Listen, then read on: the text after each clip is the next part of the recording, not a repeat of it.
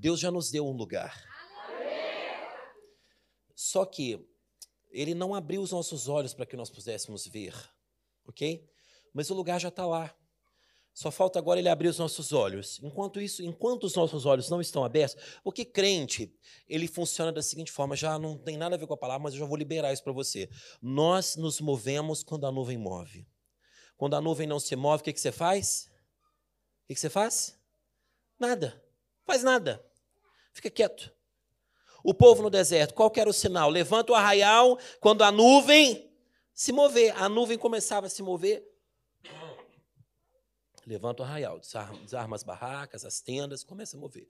A nuvem parou, estacionou, fica parado. É por isso que às vezes a gente fica desesperado, porque a nuvem não está movendo, mas a gente quer se mover, a gente quer correr, a gente quer acelerar, a gente quer, nós queremos atropelar processos. E aí o que, que acontece? A nuvem não se moveu, a nuvem está lá atrás. Mas você já está lá na frente. E aí você está desesperado, você fala, Deus me dá um sinal. Aí Deus fala para você, olha para a nuvem. E aí, mas eu estou tão longe que eu já não consigo ver a nuvem mais. Meu Deus, isso é forte, hein? Você já, você já correu tanto, tanto, tanto, que você já não consegue ver onde é que a nuvem está. Não, não saia debaixo da nuvem, não, ok? O silêncio de Deus não quer dizer punição. O silêncio de Deus só quer dizer permaneça aonde você está. Ah, o que, que eu vou ser da minha vida? Qual que é meu ministério? Deus não disse para Abraão o que, que ele ia ser. Deus não disse para Abraão, Abraão, você vai ser dono de muita terra, vai ser próspero, você vai ter um filho, você vai, inclusive, até eu vou testar para ver se você me ama mesmo para me dar o seu filho. Você vai ter escravos, escravas, você vai ter muito. Não, Deus não disse nada disso. Deus só deu uma palavra para ele: sai da sua terra, da sua parentela. A Bíblia não diz assim que Abraão falou assim, mas Senhor, Quais são as garantias? Não, só sai. Só dá, só faça uma coisa, saia. Deus disse, sai. E aí Abraão saiu. E aí, na continuidade, Deus vai entregando coisas. É claro que na hora ele falou, farei de ti grande nação. Mas no momento, quando ele saiu, quando ele começou a avançar, o milagre foi acontecendo. Deus foi entregando para ele domínio, dons, discernimento, prosperidade. Ele não era pobre.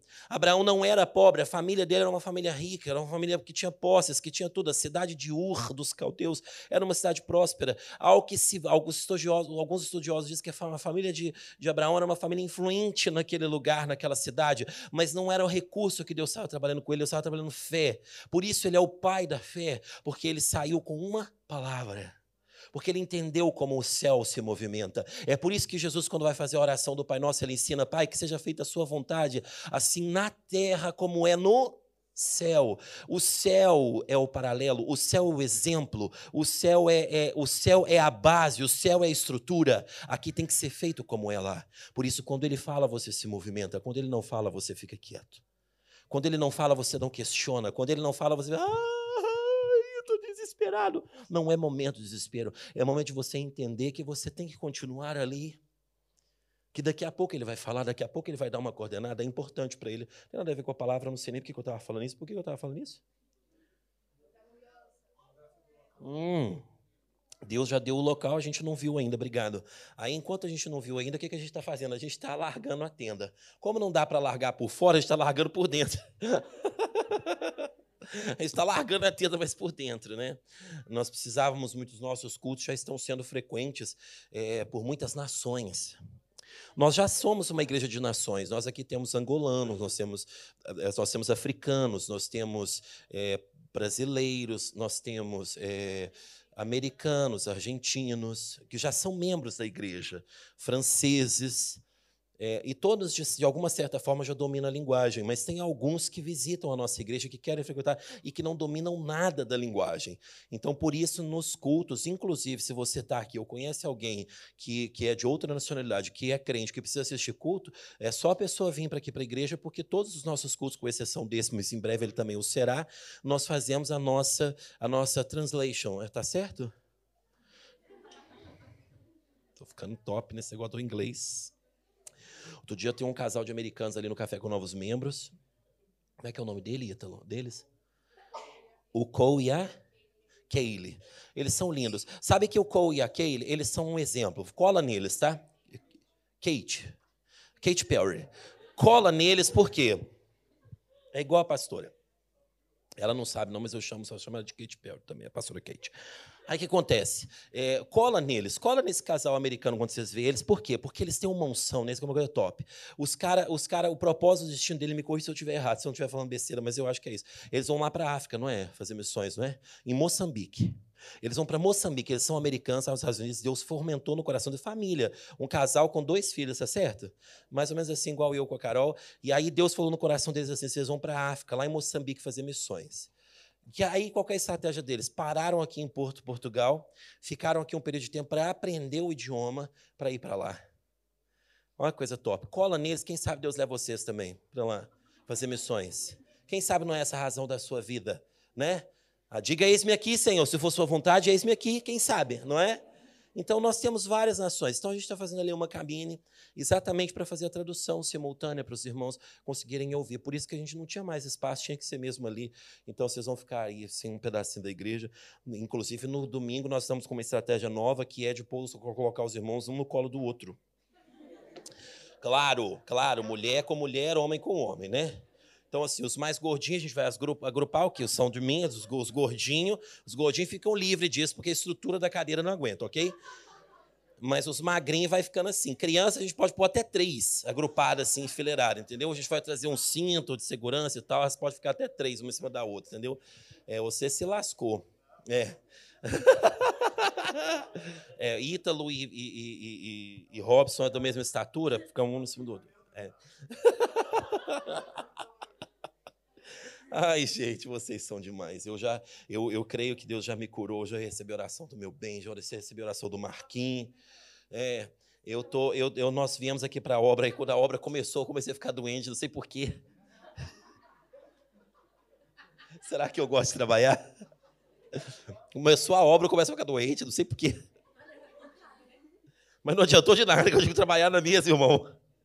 Glória a Deus, e vamos continuar. Inclusive, se você sabe pintar, segunda-feira a nossa empreitada continua. A gente precisa lixar, pintar tudo aí, pôr a porta, tudo bonitinho. Conto com a sua ajuda, vem ajudar a gente. Vamos falar de Deus então e da Bíblia, né? Ainda mais. Marcos capítulo 15, verso 21, por favor. Eu quero conversar com você hoje sobre algo que Deus falou comigo. Há uns dias atrás, Deus estava falando comigo sobre disciplina. E eu, e eu fiquei assim. É a pergunta, a pergunta foi, foi até no meu grupo de discipulado, a pergunta foi: quais as áreas da sua vida que você precisa ter disciplina e quais as áreas que você não tem disciplina? Então nós começamos a dissertar sobre esse assunto. Hoje a minha palavra com você não vai ser uma palavra muito. Eu não vou usar muitos textos, eu não estou aqui para contar muitas histórias. Eu vou usar um versículo apenas, Marcos capítulo 15, verso 21. Inclusive a gente vai ler ele de voz alta. Se quiser ler na sua Bíblia, ler aqui na televisão comigo. A gente vai ler em uníssono, que a gente só vai trabalhar nesse texto de forma breve. Depois eu vou dar mais um texto para vocês. E aí eu vou liberar para vocês irem embora, comer um McDonald's e descansar, ok? Marcos capítulo 15, verso 21, 2, 3 e e constrangeram um certo Simão, Sirineu, pai de Alexandre de Rufo, que por ali passava, vindo do campo, que lavasse a sua cruz, que levasse a sua cruz. Você conhece essa história? Esse, esse, esse Simão é aquele que ajudou Jesus a carregar a cruz por um espaço de tempo, por um curto período de tempo. A Bíblia diz que Simão ele estava vindo do campo, não quer dizer que ele trabalhava no campo. Muitos afirmam que ele trabalhava no campo, mas não. Porque um dado interessante de Simão é que Simão era de Cirene. Cirene era uma cidade à beira da África e ela era uma cidade longe. Para você ter ideia, ficava a 1.600 quilômetros de Jerusalém. Cirene tem uma história interessante porque quando Salomão foi visitado por uma rainha, eu não me lembro o nome dela, Hã? Sabá era de lá. E essa rainha veio para fazer uma, uma, uma, uma, um teste com Salomão. Ela acabou ficando impressionada com o governo, com o senhorio dele. E ela ficou encantada com ele. Então ela voltou para a cidade, para Sabá, para Sirene, a rainha Sabá, encantada com Salomão. E alguns dizem que ela possivelmente se tornou uma pessoa cristã e que ela começou a pregar isso na, em Sirene. Então, desde aquela época de Salomão, que o, o, o, judaísmo começou a chegar ali. E, junto com a rainha Sabá, muitos judeus também foram para lá, migraram, emigraram para lá. Então, e o judeu, ele tinha uma regra, que pelo menos uma festa pelo menos uma das festas, porque Israel tem mais festa do que dia, mas pelo menos uma festa no ano, das três principais, era necessário que as pessoas fizessem a peregrinação e fossem para lá. Por isso, na Páscoa, era uma enchente de pessoas, porque os judeus espalhados pelo mundo vinham todos para Jerusalém para comemorar a Páscoa ali. Então, é claro que Simão é, é, é nítido. Shhh, vocês todos vão parar agora. Simão, é claro que Simão estava vindo. É, com um propósito de estar na festa da Páscoa. Muito possivelmente ele estava chegando ali. É engraçado que aquela festa tinha uma peculiaridade também. Isso tudo são suposições. A Bíblia não deixa nada claro, mas existem algumas suposições. É, por exemplo, algumas pessoas vinham de branco para essa festa. Como era costume, desde a época do tabernáculo, quando havia a festa da expiação, as pessoas costumavam ir com algum acessório, com a roupa, com toda a túnica branca. Isso por quê? Porque depois que o, que o animal era sacrificado, o sumo sacerdote vinha, depois que o sacrifício era aceite, ele com um ramo de uma árvore, daí a festa dos, de ramos, que a Igreja Católica comemora, ele começava a mergulhar aquele ramo na, na, na, na bacia com o sangue e começava a aspergir nas pessoas. Essa aspersão do sangue simbolizava que o pecado tinha sido de fato consumado e o sangue aspergido sobre ela significava com certeza absoluta que a pessoa tinha sido perdoada. Então as pessoas iam de branco, sabe para quê? Para ficar vendo que pingou em mim. Ah, tá aqui a prova, ó, fui perdoado, olha que o sangue até pingou em mim, olha. E era um costume que foi até os dias de Jesus. Então, possivelmente, Simão estava indo todo bonitinho, era de uma cidade da África, então pensa no tanto que esse cara andou no sol, por isso que ele estava vendo do campo. De repente ele se depara com a seguinte cena: um soldado que o obriga a carregar a cruz. Porque ele não foi porque ele quis, ele foi obrigado. E eu penso no coração dele, a revolta dele, eu todo branquinho, eu todo bonitinho, para participar de uma festa, para um sacrifício. Agora eu sou parado para levar um, umas chicotadas de, de, de, de, de quebra, para ajudar um criminoso a levar uma cruz.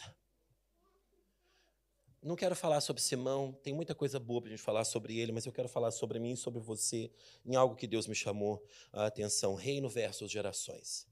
Meu querido, eu estava.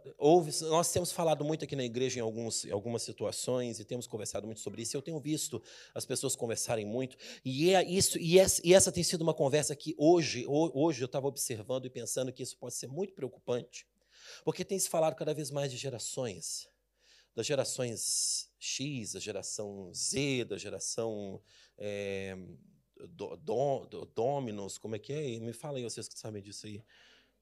Milênios, depois vem uma geração centênios, uma coisa assim, uma coisa assim.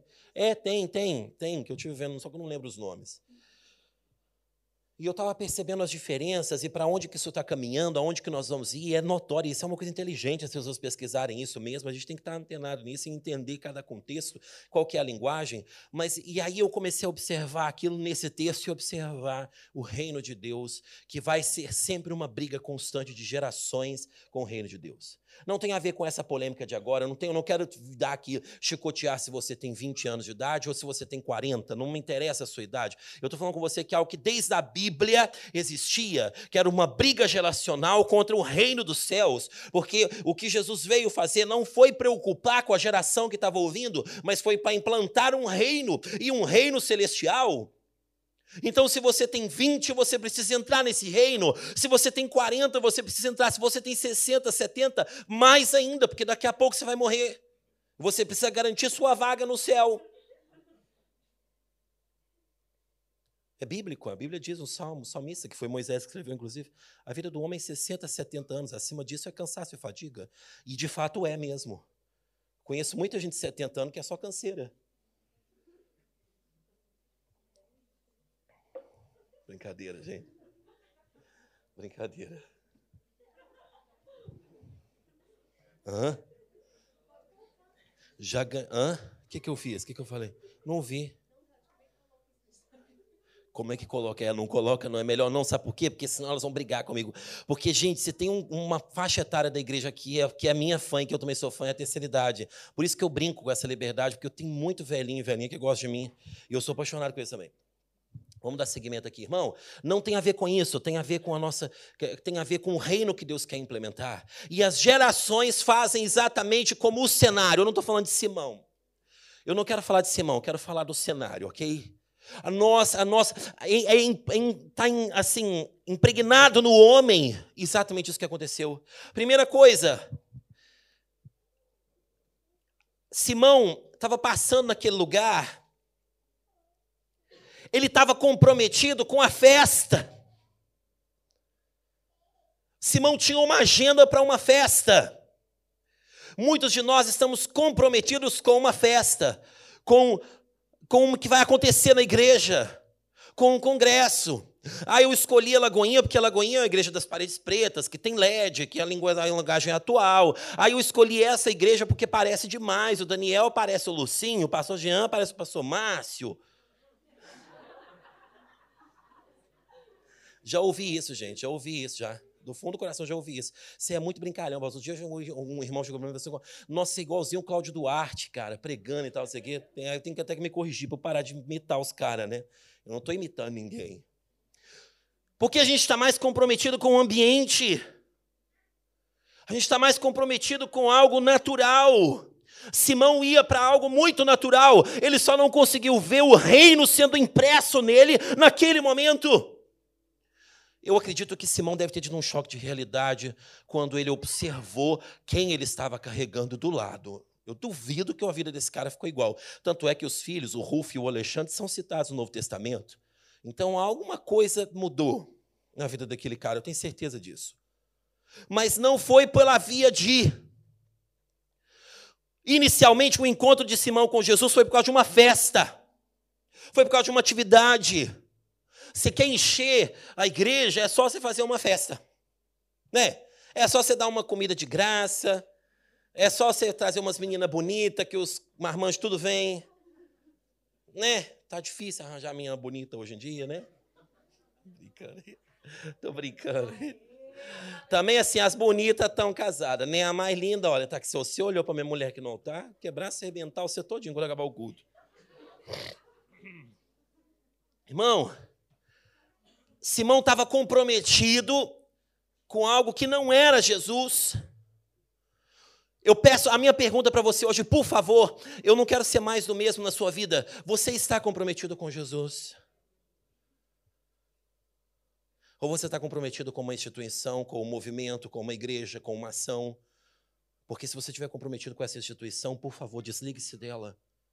Porque essa instituição não vai te levar a lugar nenhum. Se você está comprometido com pessoas daqui, e não com Jesus, por favor, vaza, porque elas não vão te levar para lugar nenhum.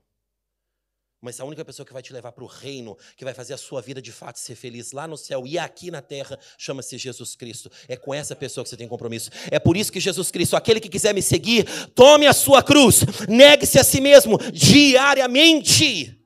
O convite não é um convite para uma festa, pelo contrário, o convite é um convite para uma negação. Se na sua caminhada cristã você não foi convidado a negar coisas ainda, é porque você ainda não encontrou com Jesus. Se a sua caminhada cristã está sendo muito gostosa e fácil de caminhar, é porque você ainda não encontrou com Jesus. Porque quando você encontra com Jesus, a primeira coisa que ele te faz é negar coisas, é negar a sua natureza, é morrer para si mesmo, para que ele possa ser vivificado em você. Simão estava comprometido com uma festa, ele estava vestido para uma festa, ele veio para uma festa, ele caminhou 1.600 quilômetros a pé para uma festa, e ele é parado no meio da festa para carregar uma cruz com um criminoso. Com quem você está comprometido? Segunda característica das guerras das gerações com o reino é que elas não conhecem Cristo. Tudo bem, Simão não morava ali, mas ele não, nem sabia quem era o criminoso. Ele pegou de surpresa. Possivelmente eu imagino a cena de Simão carregando a cruz e olhando para ele e falando assim: Cara, o que, que você cometeu? Porque eu já vi muitas crucificações, mas a sua está sendo uma barbárie. Por que, que você tem que essa coroa aí na sua cabeça? O que, que, que você fez, mano? Os caras estão tá fazendo isso com você. Simão não conhecia Jesus. Deixa eu te apresentar uma pessoa hoje. Jesus. Jesus é filho de Deus. Ele é a única pessoa que garante que você vai morar no céu. Se você for amigo dele, se você aceitar o governo dele, se você amá-lo sobre todas as coisas, você tem lugar garantido no céu e você tem uma vida próspera nessa terra. É a melhor pessoa que você pode conhecer. Me transformou, transformou minha vida. É a pessoa que eu entrego os meus filhos, que eu entrego a minha mulher todos os dias. É a pessoa que, eu, que a minha mãe me entregou para ele. Conheça esse Jesus hoje. Não vá embora sem querer conhecê-lo, não. Há dias atrás eu estava conversando com um rapaz. Não posso falar aqui que eu acho que não tem ninguém aqui da, da coisa dele. Você não vai contar para ninguém, por favor. Mas eu estava conversando com um rapaz. Ele é deísta.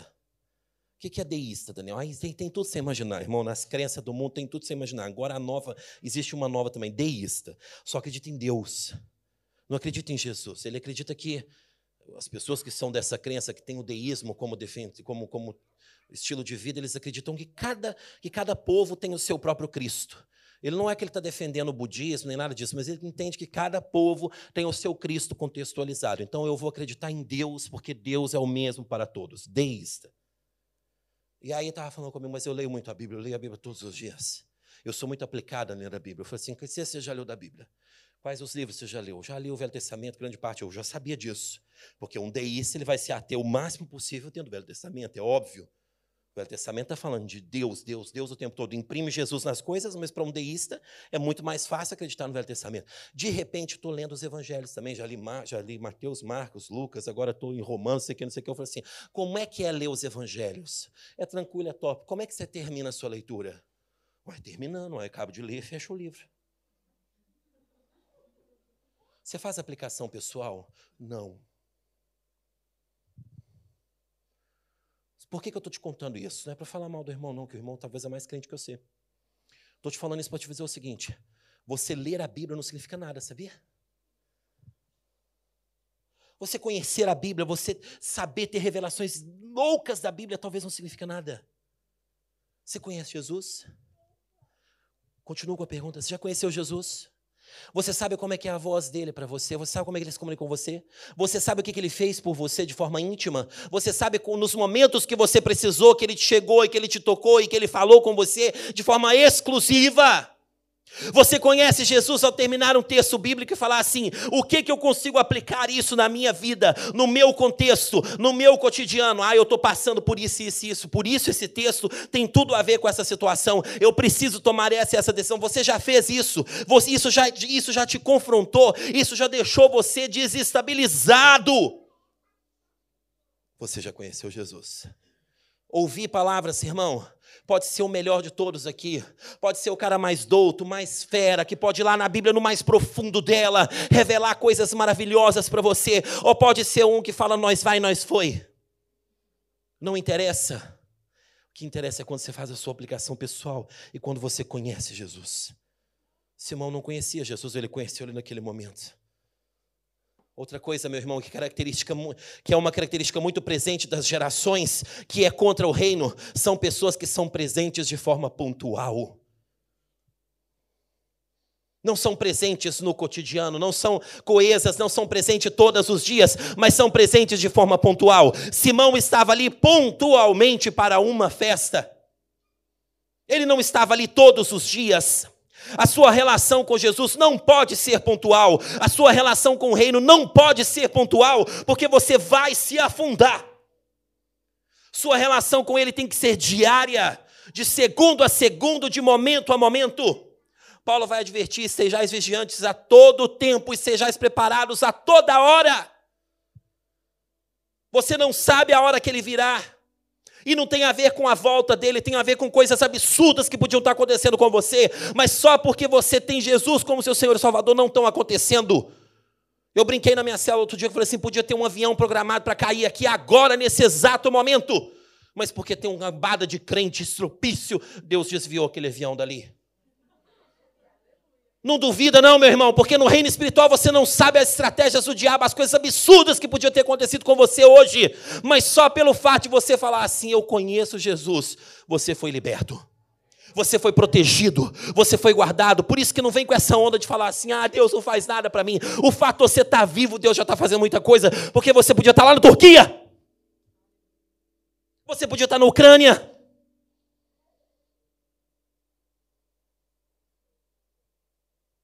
Eu falei que eu não ia brigar hoje, que eu não estou com a voz boa. Irmão, não seja pontual. Ai, aí um louvor vem gostoso, aí a gente, né? Mas, e lá na sua casa? E lá no seu contexto? E lá na sua faculdade, quando alguém, quando alguém coloca, expõe você a uma situação em que você precisa mostrar que você é você em Jesus? Como é que você faz? Outro dia eu recebi um testemunho. Estava conversando com umas pessoas. Ai, estava lá tendo um. Num passeio, num convívio, sei lá o quê. Aí passou de repente, começou a rolar umas músicas. O que, que você fez? Ah, passou, eu, eu tentei assim sair, né? Irmão, é por isso que as pessoas não gostam de mim. E eu dou glória a Deus por isso, às vezes, sabe por quê? Porque eu não tenho problema em virar para as pessoas, em qualquer contexto, eu não estou gostando dessa música aí, não, irmão. Ou você tira essa música ou saio eu. Eu não estou gostando dessa conversa, não. Ou sai essa conversa ou sai eu. Outro dia, um irmão para mim e falou assim: Pastor, eu queria te dizer uma coisa. Estou assim com meu coração muito doendo, porque eu estou achando que um fulano está com raiva de mim e não sei quem falou, falou, falou. Não teve um determinado momento que subiu um negócio, irmão, que é mais forte do que a gente, né? Aí eu falei assim, irmão, deixa eu parar essa conversa aqui, deixa eu te explicar uma coisa. Meu ouvido não é sanita, não. E eu vou te ensinar. Com isso eu estou te ensinando. O seu também não é. Não aceite ninguém falar mal de qualquer pessoa que seja com você. Se você está achando que alguma coisa não está bem, a Bíblia em Mateus diz: reúne com o irmão que você acha que não está bem e conversa com ele. Se não houver concílio entre vocês dois, chama as testemunhas. Se não houver concílio entre as testemunhas, chama a igreja. Se não houver concílio com a igreja, trata ele como gentil e publicano. Sabe, sabe o que isso quer dizer? Trava a língua. Quer dizer que o gentil publicano não quer dizer que você vai falar assim, ah, trata ele como um excomungado, como um. Não. O que, que a gente tem que fazer com quem é gentil? Gentil é toda a gente, são as pessoas do mundo. As pessoas, nós éramos gentis, inclusive, quando vivemos por aqui. O que, que você tem que fazer com uma pessoa que está lá fora? Amar mais ainda. Cuidar mais ainda. Pagar um preço maior ainda. Orar por ele então Jesus não te dá a hipótese de você ficar revoltado, chateado, com raiva. Com Jesus não tem esse problema. Então eu falei assim, irmão, por isso que eu não vou te emprestar meu ouvido, sabe por quê? Eu vou ficar fomentando coisas, vou ficar entrando na sua conjectura e eu não vou resolver nada por você. Por isso você vai ligar para a pessoa e falar com a pessoa. Agora, porque você usou o meu ouvido por esses cinco minutos que você está falando sem parar, você agora tem um dever. Depois que você falar com ela, você vai ter que ligar para mim e falar, falei e resolvi. Porque senão eu vou ligar e vou mandar ela ligar para você. Não passou nem cinco minutos, irmão. Nem cinco minutos eu recebi a mensagem. Pastor, eu estive aqui orando e percebi, senti de Deus que nem era para falar mais nada.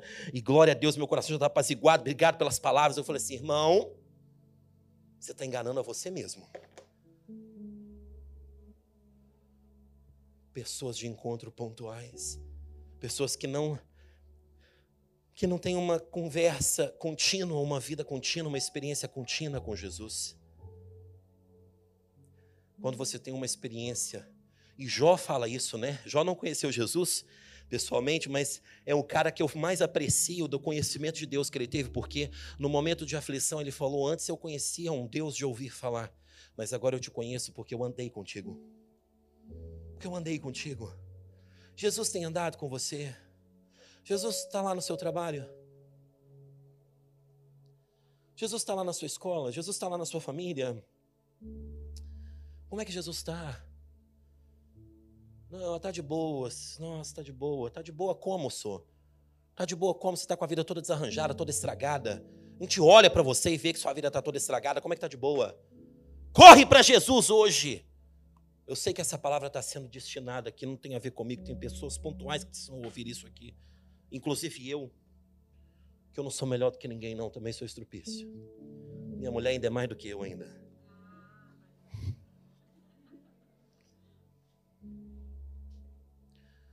Para terminar, para concluir isso aqui, eu até queria cantar aquela música. Eu não, vocês que eu não estou aguentando, não. Aquela música da, da, da, que preparou a mesa, que sentou e conversou. Tá para ir essa música aí? Sou ótimo para descrever música, né, irmão? Nós preparamos a casa, tome um lugar de honra. Esqueci, Léo, eu te pedi, esqueci. Última coisa que eu quero falar com você, que é um conflito dessa geração com a geração de agora, sabe por quê? Fazem por obrigação. O maior conflito das gerações para com o reino é a obrigação. Não existe mais devoção no serviço. Sabe por que, que o serviço da igreja está cada vez mais escasso? Sabe por que, que não tem voluntário? Hoje estava conversando, eu e o Marquinhos estava falando, Marquinhos, às vezes é difícil. Difícil a gente criar relação, é difícil a gente. Porque somos poucos para uma demanda muito grande. Sabe por quê? Porque hoje, cada vez menos, as pessoas querem fazer algo, as pessoas querem que seja feito por elas. Nós queremos o serviço pronto, nós somos a geração do fast food, do chega, eu quero pronto. Se não está na pronto, se não está correndo, se não está ágil, se não está do jeito que a gente quer, a gente quer reclamar. Eu já tive gente que pediu livro de reclamação aqui na igreja. Vocês estão brincando comigo? Nós tivemos gente que pediu livro de reclamação daqui da igreja, irmão. Pelo amor de Deus, que geração que nós estamos sendo obrigados. Eu imagino o soldado olhando para cima e falando assim: vai ajudar ele agora a carregar a cruz. Mas se o soldado não tivesse feito aquilo, Simão tinha perdido a maior oportunidade da vida dele de conhecer o Rei dos Reis o Senhor dos Senhores. Como é que tem sido o seu, sua relação com Jesus? Você só faz quando você, ai, o pastor, nossa, eu vou sentar ali atrás. A gente ficou tão triste que a gente tirou a cadeira de alguns veteranos ali de trás. Ficava ali escondidinho, né? Agora morreu aquela fila ali. Vocês estão chegando cada vez mais perto. A intenção é construir cada vez mais sala para todo mundo ficar aqui, ó, na primeira ida. Brincadeira, irmão, só brincando. Mas tem gente que fala assim: não, vou esconder aqui porque para ninguém me ver. Ai, se alguém me ver. Não, irmão, eu tô aqui. Eu tô aqui para o que dá e ver. Outro dia eu estava conversando com um grupo de amigos meus e eu falando assim com eles, assim, olha, sabe, a nossa relação com a igreja é igual a nossa relação com a nossa casa. Porque a igreja, a igreja é a nossa casa. Nós temos uma casa espiritual, nós temos uma casa terrena, que é a casa onde eu vivo com minha mulher, mas eu tenho uma casa espiritual. E a minha relação com a minha casa espiritual, ela tem que ser o espelho, porque assim na terra como é no céu. Então, se, na, se no céu é assim, o céu é uma casa. Jesus disse: Eu vou para lá para vos preparar a morada. Ou seja, eu vou preparar o lugar, eu vou preparar o ambiente, eu vou preparar casas para você. As casas estão sendo preparadas. A minha casa está sendo construída. Tem uma piscina de todinho nos fundos. Porque eu era pequeno e eu pedi isso para Deus. Eu quero uma piscina de todinho. Eu tenho certeza que vai ter. E você não vai entrar nela comigo. Por mais que o seu corpo é de glória, eu sei lá se tem chulé, se é alguma micose, alguma coisa. E eu, todinho, irmão. Imagina eu na piscina de todinho. Leite achocolatado, piscina de Ucal, né? Para quem é daqui, uma piscina de, de leite agros. Achocolatado. Não que o daqui é sem açúcar. Portugal tem uma lei com açúcar que é muito rigorosa. As coisas daqui é menos açúcar do que no Brasil. Então tem que ser de todinho mesmo, porque o todinho tem mais açúcar.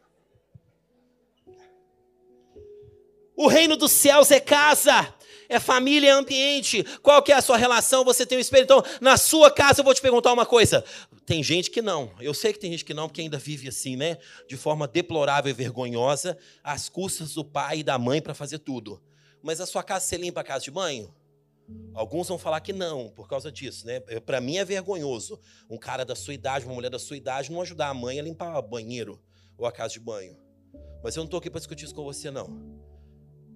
Mas se na sua casa você faz isso, se na sua casa você lava louça, você gosta? Não, eu detesto lavar louça, irmão. Tem uma coisa que eu detesto na minha vida, tirar a roupa da máquina de secar. Eu faço tudo na minha casa. Mas quando fala assim, tirar a roupa da máquina de secar e dobrar aquela. Nossa, irmão, pelo amor de Deus. Para que, que as meias têm que ser par? A gente tinha que ter um pé só. Deus tem misericórdia, irmão. As meias nunca se encontram. Ainda mais meia de criança pequena, tem um pé desse tamanho, a meia desse manequim. Ela desaparece. Termina de dobrar a roupa toda, tem 300 meias, tudo solitária. E o pior é que o coração da gente é dói. Eu olho para as meias, eu fico pensando, imagina o sofrimento dessa meia sem o pá dela.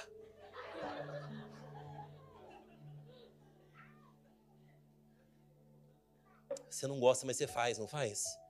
Por que, que na igreja só faz o que você gosta? Que, que no, na casa do seu pai você só faz o que gosta? Eu não estou falando de serviço, não, irmão. Eu estou falando de orar pelo irmão. Sabe como o pastor e fala assim: olha, pega alguém do seu lado e ora para essa pessoa?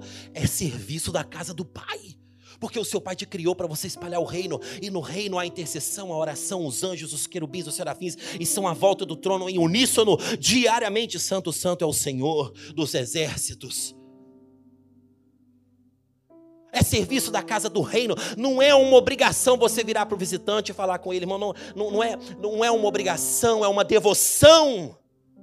Você não tem que fazer porque você é obrigado, você faz isso porque você é reino, porque você é família, porque você é o espelho do céu aqui na terra.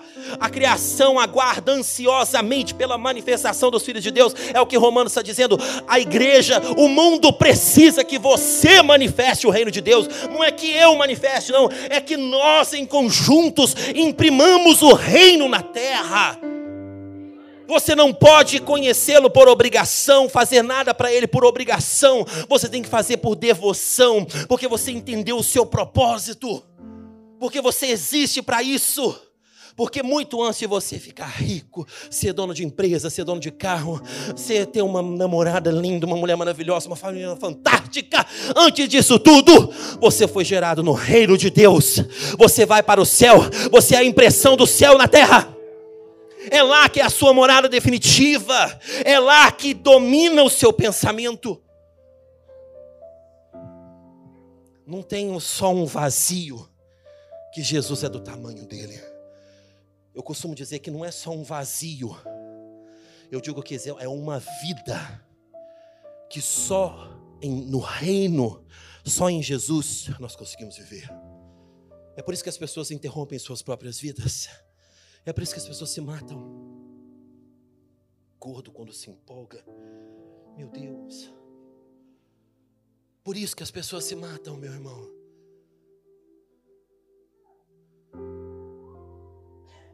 Sabe por quê? Porque elas não encontraram a vida. Então é preferível perder a que tem. Não achei a minha vida. Se você conseguir conversar com uma pessoa até mesmo nos segundos do suicídio, ela vai virar para você e falar assim: Eu nunca tive vida. O que eu estou tendo aqui agora não é vida. Por isso eu vou encerrar isso. Ah, meu irmão, tem uma vida que você pode viver, mas não é por obrigação. Simão foi passar, passava por ali. Ele foi obrigado a carregar a cruz. Você não é obrigado a carregar a cruz. Você pode ficar em pé no seu lugar? Você não é obrigado a carregar a cruz. Você não é obrigado a ficar na igreja. Você não é obrigado a ser crente, você é convidado. Porque no reino de Deus existe ordem, existe decência, existe educação. Você é convidado gentilmente todos os dias pelo Espírito Santo do Senhor a amar a Deus, a cuidar das coisas do reino, a ser família você é convidado. Hoje você não precisa mais carregar a cruz que Jesus carregou. Pelo contrário, hoje Jesus vem e diz para você: se o seu fardo está muito pesado, se o seu jugo está te machucando, troca pelo meu fardo que é leve e pelo meu jugo que ele é manso. sabe como que eu gosto disso? Porque o jugo, se você não sabe, é aquela madeira que fica no, no boi, no pescoço dos dois bois, para que eles andem alinhados. E o jugo é de madeira, mas às vezes o jugo vai se desgastando com o tempo. Existe uma manutenção do jugo. O cara tem que passar óleo de vez em quando, tem que lixar o jugo, tem que passar muito óleo. Ele pega um pedaço de couro curtido, um couro velho, e vai passando couro naquela madeira que é para madeira perder as lascas. Mas, inevitavelmente, com o gasto, às vezes uma lasca sai e começa a espetar aquela vaca ou aquele boi que está carregando o jugo. E eles ficam inquietos, e eles ficam desesperados, eles não conseguem cumprir a função com excelência. E é por isso que Jesus diz: olha, olha, olha, olha, olha. Meu jugo é leve. O meu jugo está mantido, tem manutenção, não tem verbas. O meu jugo foi curtido direitinho. Carregar o jugo ao lado de Jesus não quer dizer que você vai carregar mais peso, pelo contrário. Carregar ao lado de Jesus existe exatamente o oposto. Ele está carregando peso e você só é conduzido. Eu tenho certeza que a cruz de Jesus não teve peso nenhum sobre Simão. Sabe por que eu tenho certeza disso? Porque a Bíblia diz que ele levou sobre si. Ele levou sobre si, Jesus levou sobre si, não foi outro homem que levou sobre si. Simão pontualmente foi carregar a cruz com Jesus, mas Jesus levou, e naquele momento eu tenho certeza que Jesus absorveu o peso de Simão também. Simão, você está aqui carregando a cruz física comigo, mas tem algo que eu quero carregar para você: é a sua vida eterna. Eu estou levando isso comigo. Vamos cantar essa música? E aí depois nós vamos orar sobre esse assunto, amém? Amém ou não? Glória a Deus.